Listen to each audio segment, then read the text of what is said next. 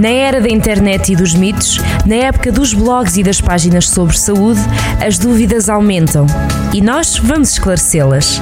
Centro de Saúde, na Rádio Jornal do Centro. Sejam muito bem-vindos a mais um Centro de Saúde. Desta vez vamos falar sobre otite do nadador. No verão é muito comum o aparecimento destas otites. Hoje o Dr. Filipe Rodrigues, otorrinolaringologista na CUF, em Viseu, vai explicar-nos então em que consiste e o que é que podemos fazer para prevenir esta otite. Doutor, bem-vindo ao Centro de Saúde. Como está? Muito bem, obrigado. Obrigado pelo convite. Ora é essa, doutor. Estamos aqui novamente um, em antena. Pergunto-lhe eh, o que otite é esta e porquê que ocorre?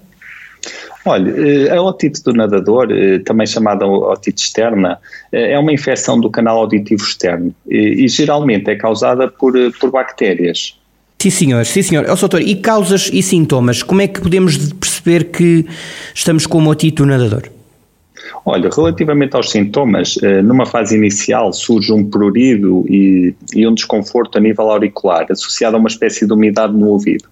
Um, se a infecção não for tratada, desenvolve-se uma dor mais forte, mais intensa, uh, e a otorreia, isto é, o líquido que sai do ouvido, torna-se mais amarelado, espesso e às vezes até com cheiro desagradável.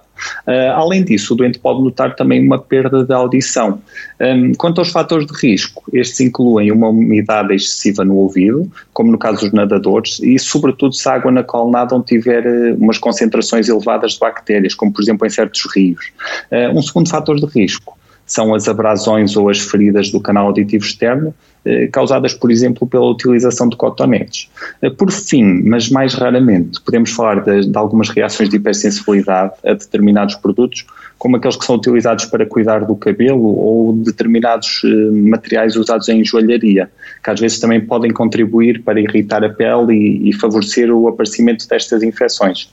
Soutor, e para prevenir o aparecimento desta otite, o que é que podemos fazer?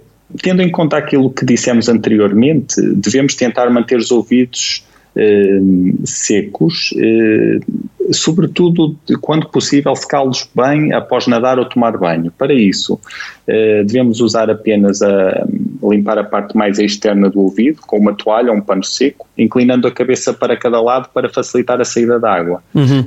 Um secador também pode ser utilizado desde que esteja na temperatura e intensidade mais baixas, nas mínimas, e seja usado a uma distância de pelo menos 35 a 40 centímetros do ouvido. Um, além disso, cotonetes e outros dispositivos que há muitas pessoas que gostam de utilizar, um, e nós aconselhamos isso. Porquê? Porque corremos o risco de fazer pequenas feridas na pele, que vão depois eh, possivelmente infectar e causar este tipo de, de, de situações, estas otites externas. Uh, e além disso, na maior parte das vezes que nós usamos um cotonete para manipular a parte de fora do ouvido, o que fazemos é empurrar os detritos para zonas mais profundas, agravando o problema, o que, sendo assim, está desaconselhado. Sim, senhor. Soutor, outra questão que tenho para si é quando é que devemos procurar um otorrinolaringologista a propósito desta, desta otite?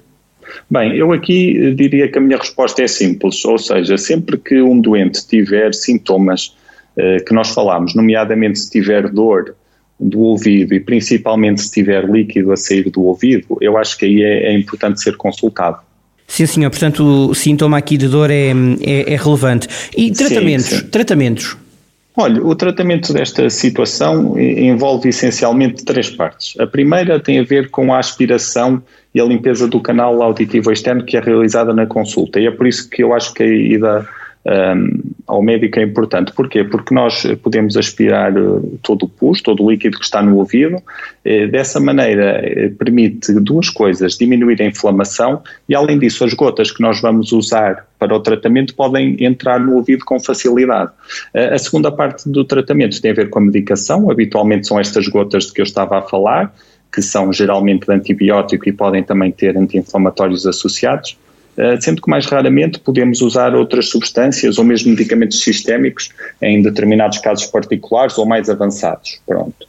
Por fim, também cabe ao doente ter alguns cuidados, nomeadamente não deixar entrar água no ouvido e procurar não usar dispositivos como, por exemplo, fones ou aparelhos auditivos até que a infecção tenha, tenha resolvido. Uhum. E se os doentes tiverem estes cuidados e implementarem bem o tratamento, de uma forma geral, é uma situação que se resolve com facilidade. Sim, senhor. Doutor, obrigado por todas estas dicas que nos trouxe aqui para que Ora, o é. verão seja passado com poucas dores de ouvidos, não é? Basicamente é isso. Obrigado, doutor. Até à próxima. Obrigado. obrigado eu. Até, Até à próxima. próxima. Muito, Muito obrigado. obrigado. Estivemos então com o Dr. Filipe Rodrigues, ele é otorrinolaringologista no Hospital CUF Viseu, falando-nos hoje sobre a otite do nadador. Muito cuidado, se só ouviu este programa a meio ou quer repeti-lo ou quer ouvi-lo novamente, então este programa ficará disponível naturalmente em podcast em jornaldocentro.pt. Foi mais um Centro de Saúde. Até para a semana. Centro de Saúde na Rádio Jornal do Centro.